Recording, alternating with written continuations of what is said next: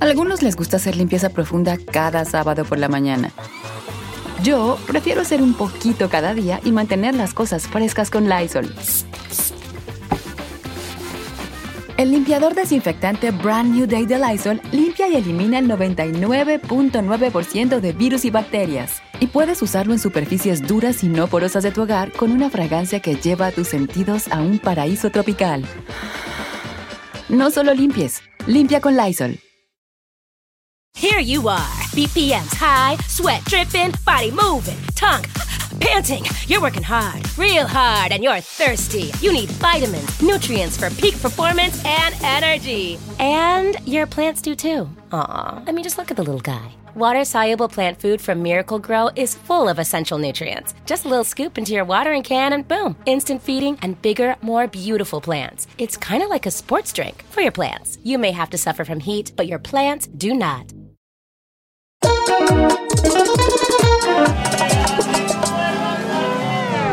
Bienvenidos a este sin rodeo muy especial. Esto se pone serio, porque el 50% no, el 80% yo entrevisto a mis amistades bien cercanas y entonces yo tengo una química con ellas y puedo bobear mucho y puedo quedar como estúpido y es chistoso.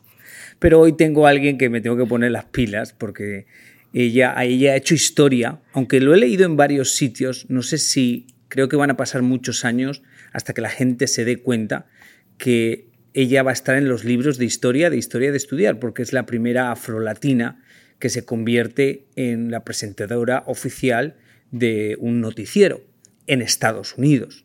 Entonces, eso es grande. Y yo estaba pensando, obviamente estoy hablando de Ilia Calderón, y yo estaba pensando, que me imagino, Ilia, que tú también lo piensas, wow, ¿quién fue ¿Quién crees tú que fue la primera mujer que puso se puso a pelear para que tú hubieras llegado ahí? Porque yo entiendo que... Qué bueno que me haces esa pregunta. Qué bueno que me haces esa pregunta. Porque cuando pienso en todas las mujeres que, digamos, pavimentaron el camino para que yo esté aquí, y te saludo con todo mi cariño, no soy tan seria, y le digo a tu audiencia que no soy tan seria como tú me has presentado, aunque trabajo en algo serio. Mari, nos vamos a reír un montón, tú vas a ver.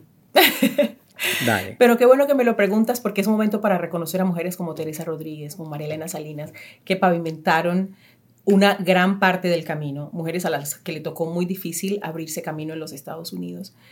Pero hay una mujer que desde el siglo pasado, antepasado, nació en el siglo antepasado y hizo su carrera el siglo pasado, se llama Nellie Bly, una periodista eh, y, te digo que bueno que me lo mencionas porque mi hija está leyendo su biografía en este momento para hacer un reporte del colegio. Entonces, Nellie Bly fue la primera mujer periodista que eh, se hizo una investigación en persona. Ella fue a Blackwell Island, que se llamaba en ese momento lo que es ahora Roosevelt Island en Nueva York, donde había un hospital mental. Había em, eh, comentarios de que no trataban bien a las personas con enfermedades mentales y ella se hizo la, que tenía una enfermedad mental para que la llevaran allá y poder contar la historia de estas personas. Entonces, desde Nelly Bly hasta acá, eh, lo que yo hago hoy se lo debo a muchas mujeres que, han, que me han facilitado el camino. Y entiendo que mi misión estando aquí es asegurarme de que yo haga lo propio para que a otras que vienen eh, detrás de mí que son más jóvenes no les quede tan difícil. Pero dime si esto está mal preguntado. Pero sí, yo entiendo que María Elena, que es mi amiga y la amo, y Teresa abrieron muchas cosas para las mujeres. Pero ¿no crees también que el ser afrolatina, eso es otra puerta que se ha abierto recientemente? O sea, que, ellas abrieron la puerta para las mujeres, pero dentro de esas mujeres había mujeres que seguían siendo discriminadas por muchas cosas, por su color, por su sexualidad, por muchas cosas. Entonces, tú eres la primera, no eres la primera mujer, pero eres la primera mujer afrolatina. Entonces, yo no sé si lo que yo digo, o sea, no sé si tiene sentido o no. Sí, claro que tiene sentido, tiene todo el sentido y, es, un, es un logro que lo asumo con muchísima responsabilidad. Más que aplaudirme por haber llegado aquí, entiendo la responsabilidad que tengo de dejar esta puerta abierta para otras mujeres como yo. ¿Te has preguntado alguna vez por qué tú fuiste la escogida? porque muchas mujeres han querido llegar a tu, a tu puesto afrolatinas, pero tú has sido, ¿te has preguntado por qué fui yo escogida? No me lo pregunto porque lo trabajé. Lo he trabajado. Y, y mi carrera comenzó en Colombia, en Medellín, en un noticiero local. He hecho mi carrera desde 1994. Eh, entonces no digo por qué yo, sino para qué estoy yo aquí. Que es para trabajar por mi comunidad y, como te digo, dejar esta puerta abierta para otras afrolatinas que, que quieran trabajar en los medios en inglés y en español. Yo creo que otra cosa que está pasando mucho, eh, yo lo vivo en el mundo de la belleza, como hace 10 años yo hablaba de belleza, a día de hoy no puedo hablar, y eso que yo siempre he sido como muy safe hablando de belleza. Yo nunca me he metido con el color de nadie ni con nada, pero aún así cambias la forma de hablar. En el periodismo también, antiguamente, I'm sorry, yo veo muchas noticias y muchas cosas y digo, esa forma de hablar de la comunidad LGBT o de la comunidad afrolatina no es correcta. Ahora tú te das cuenta de eso y te metes mucho porque ahora tú eres la que estás diciendo las noticias? Claro que sí, claro que sí. Yo pienso que como sociedad hemos evolucionado y todo esto hace parte de ese proceso de aprendizaje, de aprender a respetarnos, de, aprender a, valorar lo que son las otras personas y sus sentimientos y en ese sentido aprender a que debemos tratarnos todos mejor se llame como se llame, sea porque el color de piel, sea por tu cultura, sea por tu origen o sea por, porque perteneces a la comunidad LGBTQI. Entonces, yo pienso que ha sido un proceso de aprendizaje que es positivo. ¿Por qué no eh, reaprender? ¿Por qué no dejar atrás lo que sabíamos que no estaba bien y nadie se atrevía a decir, hey, eso no está bien, eso no debe ser así. Entonces, sí, este movimiento sí ha ayudado, yo pienso, a que pensemos un poco más en el otro y cómo lo que decimos y hacemos repercute en la vida del otro. Te voy a decir una cosa, para mí las redes sociales han traído muchas cosas que nos vamos a arrepentir, pero ha traído algo muy bueno que es, ha abierto, ha peleado por la igualdad de muchas cosas y creo que el poder del Me Too y de muchas cosas han abierto a posibilidades a muchas mujeres súper preparadas, pero que tenían una barrera que le la ha tirado esos movimientos. Pero voy a romper un poquito el hielo porque estamos como muy intensos, de verdad, qué intensidad. Ok, entonces tú naces en el... otra cosa. Sí, tú, naces, en el Chocó, en Colombia, ¿no? Sí, sí, sí, sí. o sea, si yo voy al Chocó, a Colombia, ¿Qué debo de hacer? ¿Qué me espera? ¿Qué son los momentos que tú recuerdas de más felicidad allá? Mira, nadar en el río. ¿Nadar en el río? en el río San Juan, que es el río que pasa por, por Ismina, eh, el, pueblo donde yo nací. Fabuloso, era el mejor plan de todas las tardes. Llegábamos, hacíamos las tareas y nos íbamos para el río a jugar. ¿Qué más? O jugar en la lluvia qué mejor plan que jugar en la lluvia con tus amigos corriendo por todas las calles para arriba y para abajo, bañándote en los chorros de las casas, eh, corriendo descalza, fabuloso. Yo, mira, si me, si me piden volver a nacer, yo escojo exactamente el mismo lugar, los mismos amigos, la misma vida, aunque tuvimos carencias. Como yo lo cuento en mi libro, nosotros no teníamos energía eléctrica cuando yo estaba chiquita. No era una niña que podía comer helado si quería ir a comprar a la esquina. No había. Eh, teníamos que planchar los uniformes con una plancha que era de hierro a la que se le ponía carbón caliente y con eso se planchaban los uniformes, pero siempre estábamos impecables. Nos teníamos que bañar, mira, mi, familia, nosotros vivíamos en la calle del comercio. Entonces detrás había como una quebradita y detrás había otro barrio, pero ese barrio había una montaña de donde había nacimientos de agua. Entonces pasábamos un tubo de PVC, no te estoy hablando de un tubo grande, un tubo chiquito de PVC, y esa era el agua natural que nosotros teníamos, llenábamos tanques, porque cuando venía la época en que no llovía era imposible. Entonces nos bañábamos con agua, mira, sí, con... con con, un cubo o con, algo de coca, sí, un cubito, un cubito, pero muchas veces los cubitos eran de de coco, de, como si fuera de, la, mitad del coco. Oh, y entonces, pero éramos felices, éramos muy felices porque pues... ¿De, ¿de eh, dónde sacaste esa claridad de que el estudio era el futuro? ¿De dónde sacaste esa mm, determinación, esa, esa cosa que tú tienes? Porque quien piense que tú has llegado ahí saltándote algún seto, está loco. Tú has llegado ahí a puro estudio y como yo digo muchas veces, cuando nadie estaba estudiando, tú estudiabas una hora más. Exacto. Mucha ¿De quién aprendiste eso? O sea, porque en, en- en eso, en un ambiente que es como mi pueblo, en un ambiente de pueblo, que es todo muy... Es difícil ver a gente que tengan esa visión de carrera, porque prácticamente era imposible soñar con lo que te ha pasado a ti. Si alguien se pone enfrente de tu casa cuando tú eras niña y dice, esa niña puede ser la próxima afro es imposible, nadie puede soñar eso, pero me imagino No. que alguien te guió. Ni siquiera yo me lo soñaba, pero fíjate, mi abuela, a quien no conocí, desafortunadamente me hubiera encantado conocer, pero ella se murió cuando mi mamá estaba embarazada de mí, era profesora, era maestra, y mi Oh. mamá era maestra. Entonces, en nuestra casa, todos somos profesionales, todos. Todos mis tíos son profesionales, todos mis primos son profesionales, mis hermanas, todos somos profesionales. Siempre ha habido una, un hambre por estudiar y por aprender. Y eso ha hecho la diferencia en la vida de todos nosotros. Ahora, el otro punto es la disciplina. ¿De dónde La aprendiste disciplina la disciplina? para to- ¿O a quién mamá. se la viste? Porque eso se a ve. mi mamá, A tu a mamá. mi mamá. Mi mamá, como te dije, se le murió su mamá cuando ella tenía 28 años, estaba embarazada de mí. Y se quedó mi abuelo con mi mamá, que era la, la- la hija mayor, para criar a todos sus hermanos, terminar de criar a todos sus hermanos. Unos ya habían empezado la universidad. Y mi mamá empezó a trabajar para ayudarle a mi abuelo a pagar la universidad de todos sus hermanos. Qué bonito. Cuando mi mamá se graduó de la universidad, yo estaba en secundaria. Nunca paró de estudiar, nunca paró de aprender. Ella viene, cuando viene se queda con nosotros, me visita, la vas a ver o con un tejido o con un libro en la mano, pero siempre eh, eh, esas ganas y esa hambre y de, de- de- de aprender, de saber algo nuevo, de la curiosidad. Y, y de ella aprendí también, digo, aprendí no, pero heredé ese, ese espíritu eh, De superación, de lucha. de superación y de lucha. De querer mejorar que- siempre. Eso que a los 10 años yo le dije, me quiero ir a Medellín. Tenía solo 10 años y yo veo a mi hija y la veo tan inocente que tiene 9 años y digo, no sé si Ana a los 10 años me va a decir algo así. No, Me va a decir algo como que, sácame de este colegio que si, mi, no es si mi- para mí. si mi madre estuviera aquí, diría, yo te entiendo perfectamente porque yo me fui de casa con 13 años, pero eso es otra historia. Em, ¿Tú crees que em, en tu libro es, es mi turno? ¿Te daba alguna vez miedo que nunca llegaría tu turno?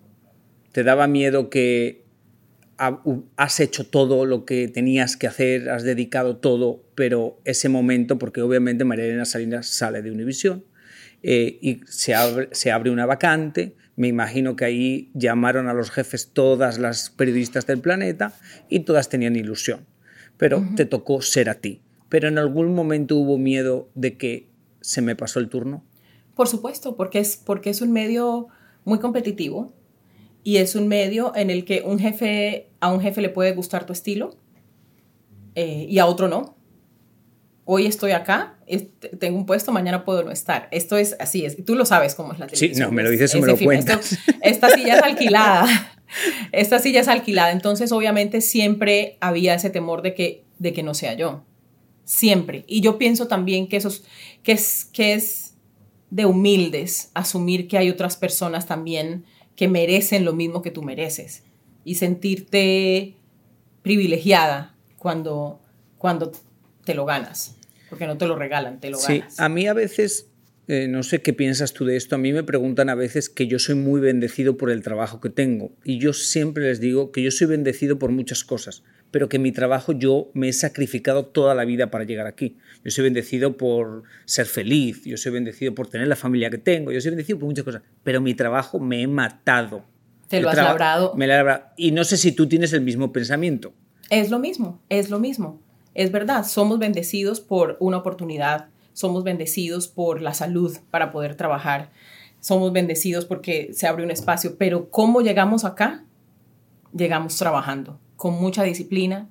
Cuando mis amigas se iban de fiesta, yo estaba levantándome para ir a trabajar en el otro canal donde yo trabajaba, ¿sabes? Para leer, para prepararme. Si tenía que llegar a las 5 de la mañana, yo llegaba a las 3 Yo siempre aunque digo que... menos horas de sueño. Porque, ¿sabes qué?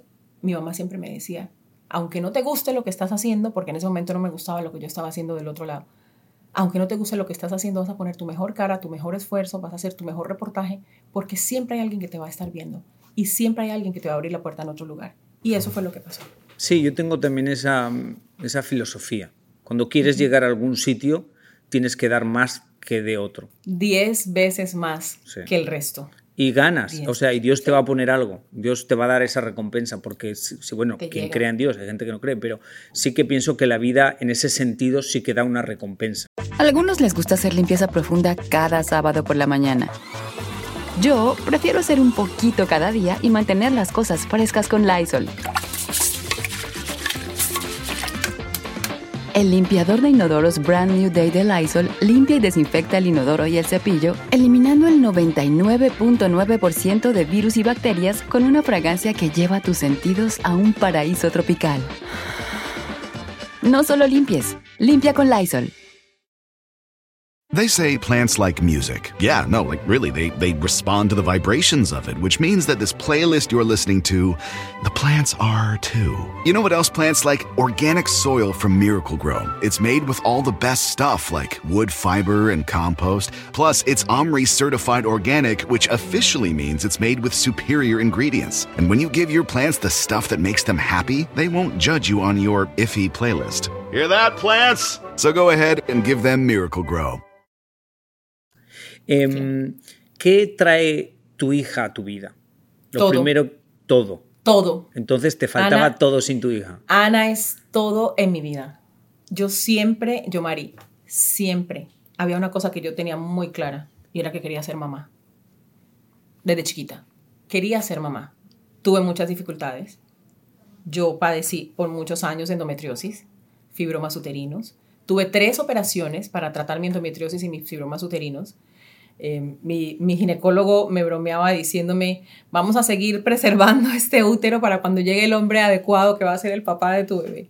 Tuve tres operaciones para preservar mi fertilidad y a los 39, ya llevaba dos, dos años con Jean, eh, nos embarazamos vía in vitro. Ana es una bebé probeta. Oh, wow. Y, y te digo que, que, que llegó no solamente para completarnos como familia, sino que es que es una niña tan, tan generosa, tan buena, tan... um, es una niña a la que la agreden y siempre piensa que ella puede hacer algo para cambiar a esa persona. Yo le digo, Dios mío, o sea, cuando, cuando otros papás agreden a sus hijos, le dicen, tú la tienes que contestar, tú tienes que... Ella dice, mamá, es que yo creo que yo la puedo cambiar para que se, se vuelva buena. Entonces, hay un ser ahí tan, tan generoso, tan bueno, que hay que moldear, que hay que ayudar, que hay que tener las conversaciones correctas para, para, para que ella misma no permita que se cometan abusos contra ella, porque eso también puede pasar cuando eres demasiado bueno. Eh, hay que enseñarle a, a, en este largo camino a que se siga valorando, a que se ame como ella es y que sepa lo que merece, que sepa que Em, solamente merece lo mejor. Has tocado un tema muy interesante y yo lo vivo con todas mis amistades, que la mujer tiene una presión mental por ser madre porque su cuerpo llega a un punto que no puede. Entonces, eh, me imagino que hiciste todas esas cosas porque querías ser madre y, y que llegara el hombre ideal. Eh, Sí. ¿Cómo puedes describir? El mío, el ideal para mí. El ideal para ti, pero bueno, sí, Sí. o sea, pero me imagino que tenías, no te voy a decir una desesperación, pero había un punto en el que decías, ¿qué pasa si no llega? Yo había considerado otras opciones. Yo Ah, había considerado sí, bancos de esperma, yo, o sea, ya lo había pensado, bancos de esperma, había considerado la adopción, pero yo, para mí era claro, claro, que yo quería ser mamá.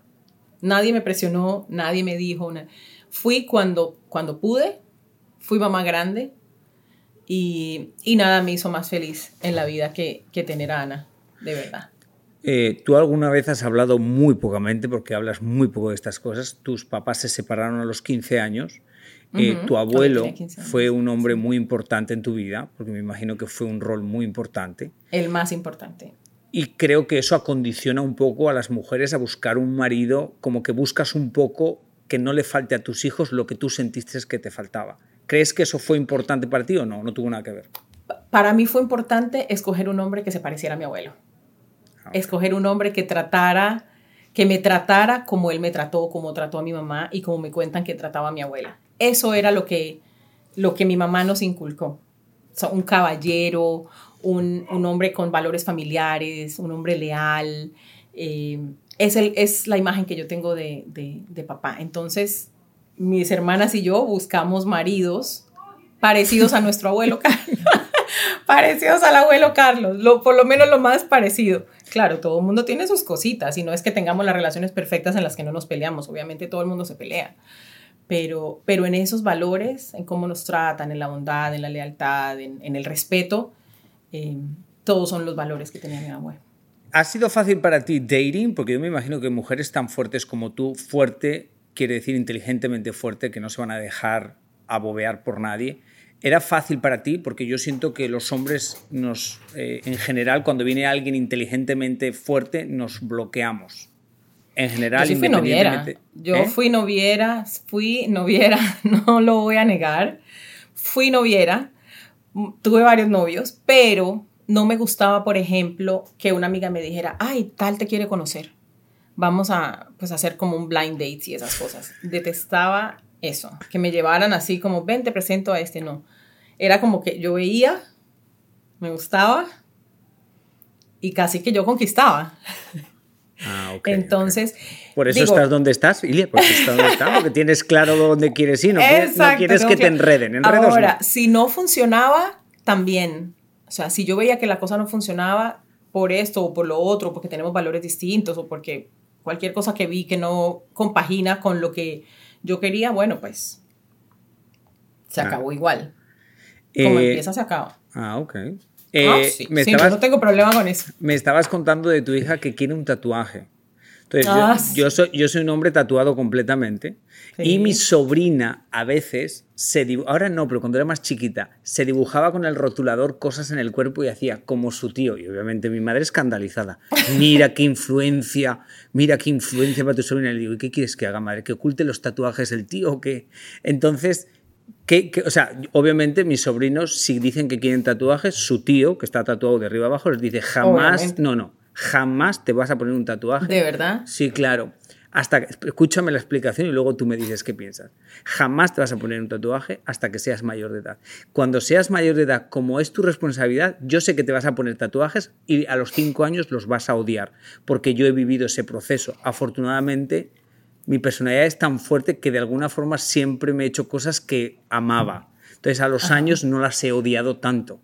Pero el tatuaje es una cosa que, pues imagínate, a los 18 años tú piensas que las flores son bonitas. A los 20 odias las flores. Y a los 25 las flores las quieres quitar. Entonces, cuando tu hija te dijo que quería un tatuaje, yo le dije que cuando sea mayor de edad, pero también, pero también, pero también, y, y, y, tienes toda la razón, antes de un tatuaje tiene que venir un proceso de educación.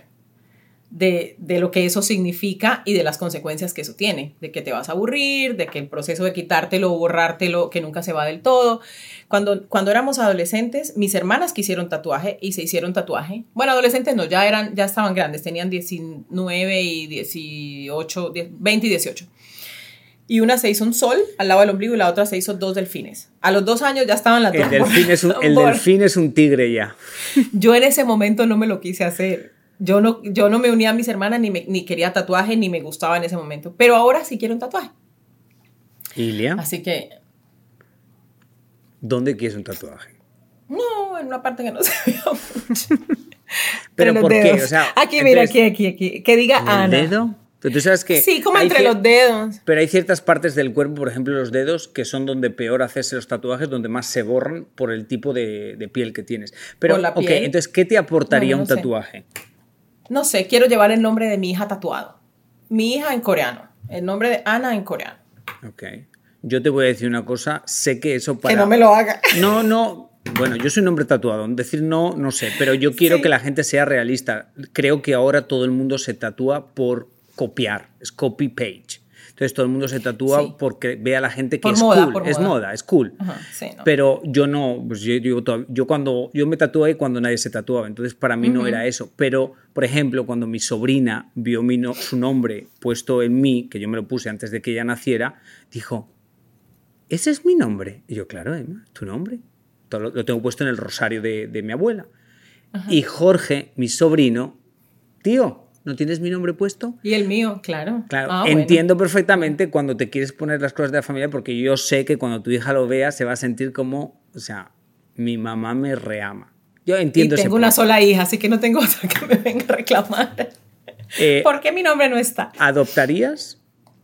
Bueno, es una decisión que requiere de los, ahora de los tres, ¿sabes? Yo no, yo no, para mí la adopción es un proceso serio, que hay que hacerlo con mucho amor y entrega, entendiendo que un, un hijo no viene a suplir tus necesidades de tener otro hijo, sino que es un proceso en el que nos aportamos, es un proceso en el que nos aportamos como familia.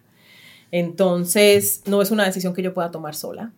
Entonces, no sé, puede ser. ¿Pero la habéis hablado alguna vez o no? A mí me encantaría, a mí me encantaría. ¿Ah, pero, pero es una cosa que es familiar. Sí, es una decisión que hay que tomar en familia y que hay que pensarla muy bien porque es cambiarle la vida a un, a un niño o a una niña, ¿no? Entonces hay que, hay que ver todo bien que, que, que si esa personita llegara a tu vida, poder darle lo mejor. Em, del proceso del mundo del entretenimiento, aunque tú eres noticias, del mundo de la televisión, ¿qué crees que ha sido lo más difícil, lo que no te esperabas? Del mundo del entretenimiento, que sea tan efímero todo. Pues, de ¿Ah, la, sí? sí, pues que todo, o sea, hoy estás, mañana no estás, hoy esto se usa, mañana no se usa, eh, hoy escuchas esta música, mañana no existe, eh, eh, los, me aterra los, lo de los filtros, o sea, me, me asusta. ¿Por me asusta qué? porque sí pienso que hay gente que si no es con filtro no pone una foto. Entonces te estás desdibujando tu verdad. Pero O sea, de vez en cuando yo digo, "Eh, bueno, ¿verdad? Pero estoy contigo, a mí me aterra el mundo de los filtros porque la gente se cree el filtro. Se cree la imagen ficticia, se, se, la cree cree. que eres tú, desdibuja tu realidad. Claro, entonces eso es lo que me aterra, pero realmente Sí. el filtro es una herramienta más como es el maquillaje, como claro. es el- la extensión, como es muchas cosas, pero sí te entiendo. Lo que Si nadie es se- usado como una herramienta, No, lo que nadie bien, se esperaba. como no, las luces. El filtro va a destruir la autoestima del mundo, eso lo tengo clarísimo. exactamente. Pero es porque eh, se ha convertido como era la necesidad que todos teníamos. Todos nos odiábamos y hemos encontrado algo que nos hace ver una imagen que nos gusta de nosotros y se llama filtro. Y el problema es que como todos tenemos ese problema por- porque hemos creado una sociedad en la que nos enseñan a odiarnos y luego a amarnos, entonces es como un mal, es como una cosita que ha llegado a darnos ahí en el talón de Aquiles, Aquiles y nos está fastidiando a todos. Es peligroso. Para mí es, es bastante peligroso. Es muy peligroso. Sí, porque juega con la autoestima. Sí, claro. Si tuvieras que revivir otra vez un momento en tu vida, ¿cuál sería? Mm. Uy, yo me iría a mi infancia, pero con Ana. Volvería a las No, calles no se del puede, Chocó porque eso no existía. O sea, es de tu vida. de mi vida. Un momento de tu vida en el pasado que, que tu infancia, pero algo Sí, en volvería a específico. Volvería a, a jugar por las calles de, de mi pueblo, que ya, por las que ya no se puede jugar. A algunos les gusta hacer limpieza profunda cada sábado por la mañana. Yo prefiero hacer un poquito cada día y mantener las cosas frescas con Lysol. Las toallas desinfectantes Brand New Day de Lysol hacen súper conveniente limpiar superficies como controles remotos, tabletas, celulares y más, eliminando el 99.9% de virus y bacterias, con una fragancia que lleva tus sentidos a un paraíso tropical. No solo limpies, limpia con Lysol. On this episode of Plant Killers, we'll explore one nation's most notorious fruit and vegetable killer, bad dirt. What makes bad dirt so bad? The answer? The ingredients. But fear not, true crime enthusiasts. This story has a happy ending. New Miracle Grow organic raised bed and garden soil. It's made with quality organic ingredients from upcycled green waste like compost and aged bark. Unlike the other guys who can't say the same. Looks like Bad Dirt's murdering days are over, thanks to Miracle Grow. Join us next time on Plant Killers. Si tuvieras que rehacer algún momento en televisión, algún momento que te acuerdes que dijiste algo que, que dices, "Ah, podría haber dicho eso o algo, ¿te acuerdas de algún momento? Sí, tú sabes que pasa, con- a mí me pasa más a menudo de lo, que, de lo que la gente puede pensar, porque yo me veo todos los días y me corrijo todos los días. Y eso es parte de mantener un estándar y de, y de respeto a mi audiencia, de que quiero ser mejor para ustedes. La perfección no existe y no la voy a alcanzar nunca, pero cada que me veo todas las noches en mi casa, acostada ya en mi cama, me digo, ay, mm, hubiera dicho esto así, hubiera hecho esto mejor así, este comentario que hice no me gustó, o me vi como si no me importara y realmente sí me estaba afectando, ¿sabes? Hay, siempre hay cosas que arreglar, siempre hay cosas que arreglar, siempre Eh, va a haber. ¿Eres tu peor enemiga y tu mejor amiga? O sea, tu peor crítica. y tu Soy mi mejor amiga porque me critico para bien. No, no soy mi entonces, enemiga. Sí, claro. Entonces, eso es una forma más políticamente correcta de decir lo mismo, Guilia. Solo que yo soy más. Sí. más- Se te has volado. porque yo, porque Eh, yo pienso igual que tú. O sea, yo me miro, yo mismo me destruyo para mejorar y al mismo tiempo me amo y digo, o sea, soy lo máximo. Pero yo soy ese. O sea, digo, a veces me insultan y digo, no, ya me he insultado yo, tú no te preocupes. Y yo no le creo a nadie lo que me digan. Igual que o sea, yo. A mí me pueden estar mentira. diciendo 10.000 personas, pero te ves bien, pero te veías bien. Y yo estoy, aquí- si yo lo que estoy viendo está mal, está mal. Y lo tengo que corregir. Punto. Estoy igualita, Sí. igualito que tú. Ok, Sí, sí, sí. Para terminar, cinco cosas que crees que la gente no sabe de ti. No sé, que, que me gusta el rock, que todo el mundo piensa que... Ah, es verdad, eso, eso yo no me lo esperaba nunca, que te gusta el Sí, rock. que me gusta el rock. Eh, que nunca me hubiera imaginado escribir un libro. Ok. No ¿De quería verdad? hacerlo. Siendo periodista y todo. No quería hacerlo, no, no estaba entre mis sueños escribir un libro. Eh, me, me costó años entender que podía tener un buen impacto. Un mega impacto. Eh, em, ¿Qué más no saben de mí? Soy impaciente, soy muy impaciente. ¿De verdad? Muy impaciente, mucho, muy impaciente y muy cumplida, cumplida, cumplida, cumplida. Sí, para estar donde estás Eh. sentada hay que ser muy cumplida con los horarios. Sí, soy impaciente, no me gusta la cebolla, no me gusta el chocolate. ¿No te gusta el chocolate? No me gusta ¿Y el vienes del chocolate. Chocó? ¿Cómo te parece? Un, un- un insulto. Horrible, ¿verdad? No me gusta el chocolate. Y te voy a decir porque hay cosas que no me gustan y te voy a decir por qué no me gustan. Porque no me gusta cómo huelen. ¿De verdad? De ahí viene todo. A mí no me gusta cómo huele la cebolla cruda yo no me como la cebolla cruda. No me gusta cómo huele el chocolate, no como chocolate. No me gusta cómo huele el melón, como, como, como aquí le dicen en Estados Unidos, el cantaloupe y el honeydew, el verde sí, y el sí. naranjadito, el, es así. No me gusta el olor y no, no los como. El otro sí, el rojo sí. Eh, Ilia, ha sido un placer. Ha sido toda una sorpresa porque creo que tenemos un poco la imagen de una mujer seria, de respeto de la cadena Univisión, pero qué bonito hablar contigo y conocer otra faceta y todo. Te agradezco muchísimo la confianza. No, a mí me encanta, me encanta haber estado contigo. Todos tenemos un lado.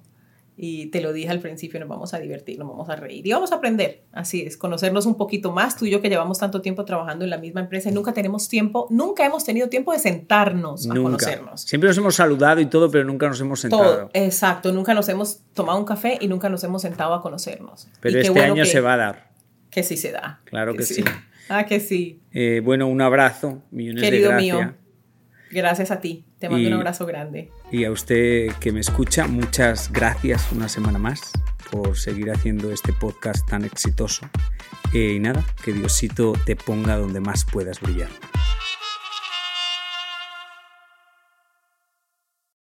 A algunos les gusta hacer limpieza profunda cada sábado por la mañana. Yo prefiero hacer un poquito cada día y mantener las cosas frescas con Lysol. El limpiador multiusos de Lysol limpia y elimina el 99.9% de virus y bacterias. Y puedes usarlo en superficies duras no porosas de la cocina, baño y otras áreas de tu casa. No solo limpies, limpia con Lysol. They say plants like music. Yeah, no, like really, they, they respond to the vibrations of it, which means that this playlist you're listening to, the plants are too. You know what else plants like? Organic soil from Miracle Grow. It's made with all the best stuff like wood fiber and compost. Plus, it's OMRI certified organic, which officially means it's made with superior ingredients. And when you give your plants the stuff that makes them happy, they won't judge you on your iffy playlist. Hear that, plants? So go ahead and give them Miracle Grow.